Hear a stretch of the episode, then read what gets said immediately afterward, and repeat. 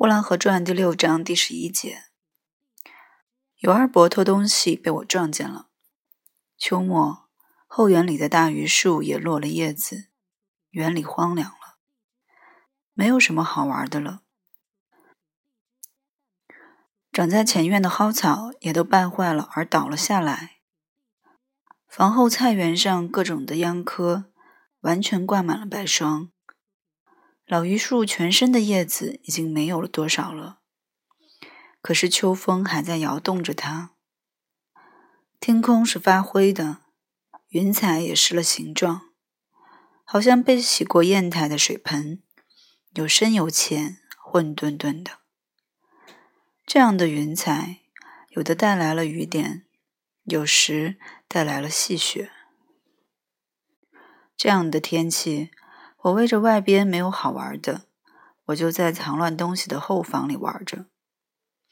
我爬上了装旧东西的屋顶去。我是蹬着箱子上去的。我摸到了一个小琉璃罐，那里边装的完全是墨枣。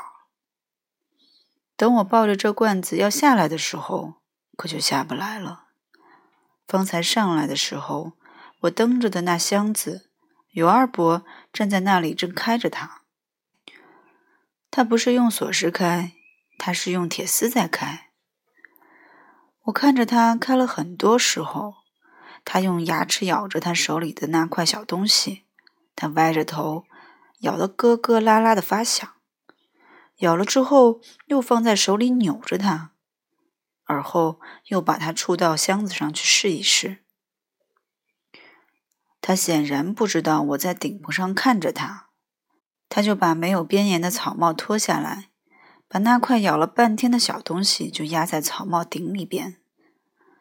他把箱子翻了好几次，红色的椅垫，蓝色的粗布绣花围裙，女人的绣花鞋子，还有一团滚乱的花色的丝线，在箱子底上。还躺着一只湛黄的铜酒壶。尤二伯用他满是脉络的粗手，把绣花鞋子、乱丝线抓到一边去，只把铜酒壶从那一堆之中抓了出来。太师椅上的红垫子，他把它放在地上，用腰带捆了起来。铜酒壶放在箱子盖上，而后把箱子锁了。看样子，好像他要带着这些东西出去。不知为什么，他没有带东西，他自己出去了。我一看他出去，我赶快的蹬着箱子就下来了。我一下来，尤二伯就又回来了。这一下子可把我吓了一跳，因为我是在偷墨枣。若是让母亲晓得了，母亲非打我不可。平常我偷着把鸡蛋、馒头之类拿出去和邻居家的孩子一块儿去吃。尤二伯一看见就没有不告诉母亲的，母亲一晓得就打我。他先提起门旁的椅垫子，而后又来拿箱子盖上的铜酒壶。等他掀着衣襟把铜酒壶压在肚子上边，他才看到墙角上站的是我。他的肚子前压着铜酒壶，我的肚子前抱着一罐墨枣。他偷，我也偷，所以两边害怕。尤二伯一看见我，立刻头盖上就冒着很大的汗珠。他说：“你你不说吗？说什么？不说，孩子。”他拍着我的头顶。那么，你让我把这琉璃拿出去。他说：“拿吧。”他一点没有阻挡我。我看他不阻挡我，我还在门旁的筐子里抓了四五个大馒头就跑了。尤二伯还在粮食仓子里边偷米，用大口袋背着，背到大桥东边那粮米铺去卖了。尤二伯还偷各种东西：锡火锅、大铜钱、烟袋嘴。反正家里边一丢了东西，就说有二伯偷去了。有的东西是老厨子偷去的，也就赖上了有二伯；有的东西是我偷着拿出去玩了，也赖上了有二伯。还有，比方一个镰刀头，根本没有丢，只不过放忘了地方，等用的时候一找不到，就说有二伯偷去了。有二伯带着我上公园的时候，他什么也不买给我吃。公园里边卖什么的都有，炸油糕、香油煎饼、豆腐脑、碗碟，他一点也不买给我吃。我若是稍稍在那卖东西吃的旁边一站，他就说：“快走吧，快往前走。”逛公园就好像赶路似的，他一步也不让我停。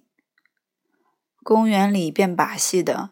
耍熊瞎子的都有，敲锣打鼓非常热闹，而他不让我看。我若是稍稍的在那变把戏的前停了一停，他就说：“快走吧，快往前走。”不知道为什么，他时时的在追着我。等到走到一个卖冰水的白布棚前边，我看见那玻璃瓶子里边冒着两个焦黄的大佛手。这东西我没有见过，我就问有二伯那是什么？他说：“快走吧，快往前走。”好像我若再多看一会儿功夫，人家就要来打我了似的。等来到了跑马戏的近前，那里边连喊带唱的，实在热闹，我就非要进去看看不可。于二伯则一定不进去。他说：“没有什么好看的。”他说：“你二伯不看这个。”他又说：“家里边吃饭了。”他又说：“你再闹，我打你。”到了后来，他才说：“你二伯也是愿意看，好看的有谁不愿意看？你二伯没有钱。”没有钱买票，人家不让咱进去。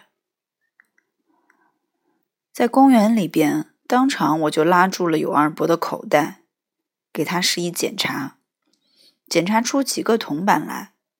买票这是不够的。有二伯又说：“你二伯没有钱。”我一急就说：“没有钱，你不会偷？”尤二伯听了我那话。脸色雪白，可是，一转眼之间又变成了通红的了。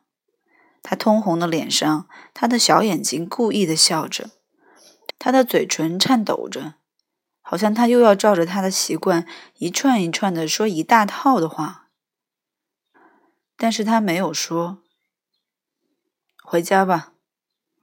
他想了一想之后，他这样的招呼着我。我还看见过有二伯偷过一个大澡盆。我家院子里本来一天到晚是静的，祖父常常睡觉，父亲不在家里，母亲也只是在屋子里边忙着，外边的事情他不大看见。尤其是到了夏天睡午觉的时候，全家都睡了，连老厨子也睡了，连大黄狗也睡在有阴凉的地方了。所以前院后院静悄悄的，一个人也没有，一点声音也没有。就在这样的一个白天，一个大澡盆被一个人牵着，在后园里边走起来了。那大澡盆是白羊铁的，在太阳下边闪光湛亮。大澡盆有一人多长，一边走着，还一边咣啷咣啷的响着。看起来很害怕，好像虾画上的白色的大蛇。那大澡盆太大了，扣在有二伯的头上，一时看不见有二伯，只看见了大澡盆，好像那大澡盆自己走动了起来似的。再一细看，才知道是有二伯顶着他。尤二伯走路好像是没有眼睛似的，东倒一倒，西斜一斜，两边歪着。我怕他撞倒了我，我就靠住了墙根上。那大澡盆是很深的，从永二伯头上口了下来，一直口到他的腰间，所以他看不见路了。他摸着往前走。尤二伯偷了这澡盆之后，就像他偷那铜酒壶之后的一样，一被发现了之后，老厨子就天天戏弄他，用各种的话戏弄着尤二伯。尤二伯偷了铜酒壶之后，每当他一拿着酒壶喝酒的时候，老厨子就问他：“尤二爷，喝酒还是铜酒壶好呀，还是锡酒壶好？”尤二伯说：“什么的还不是一样，反正喝的都是酒。”老厨子说：“不见得吧，大概还是铜的好呢。”尤二伯说：“铜的有啥好？”老厨子说：“对了，尤二爷，咱们就是不要铜酒壶。”铜酒壶拿去卖了也不值钱。旁边的人听到这里都笑了，可是尤二伯还不自觉。老厨子问尤二伯：“一个铜酒壶卖多少钱？”尤二伯说：“没卖过，不知道。”到后来，老厨子又说五十吊，又说七十吊。尤二伯说。哪有那么贵的价钱？好大一个铜酒壶，还卖不上三十吊呢。于是把大家都笑坏了。自从有二伯偷了澡盆之后，那老厨子就不提酒壶，而常常问有二伯洗澡不洗澡，问他一年洗几次澡，问有二伯一辈子洗几次澡。他还问人死了到阴间。也洗澡的吗？尤二伯说：“到阴间，阴间阳间一样，活着是个穷人，死了是条穷鬼。穷鬼阎王爷也不爱洗，不下地狱就是好的，还洗澡呢，别沾污了那洗澡水。”老厨子于是就说：“尤二爷。”照你说的，穷人是用不着洗澡盆的。尤二伯有点听出来了，就说：“阴间没去过，用不用不知道。不知道，不知道。我看你是明明知道，我看你是昧着良心说瞎话。”老厨子说。于是两个人打起来了。尤二伯逼着问老厨子：“他哪儿昧过良心？”尤二伯说：“一辈子没昧过良心，走得正，行得端，一步两脚窝。”老厨子说：“两脚窝看不透。”尤二伯正颜厉色地说：“你有什么看不透的？”老厨子说：“说出来怕你羞死。”尤二伯说。死死不了，你别看我穷，穷人还有个穷活头。老厨子说：“我看你也是死不了。”尤二伯说：“死不了。”老厨子说：“死不了，老不死。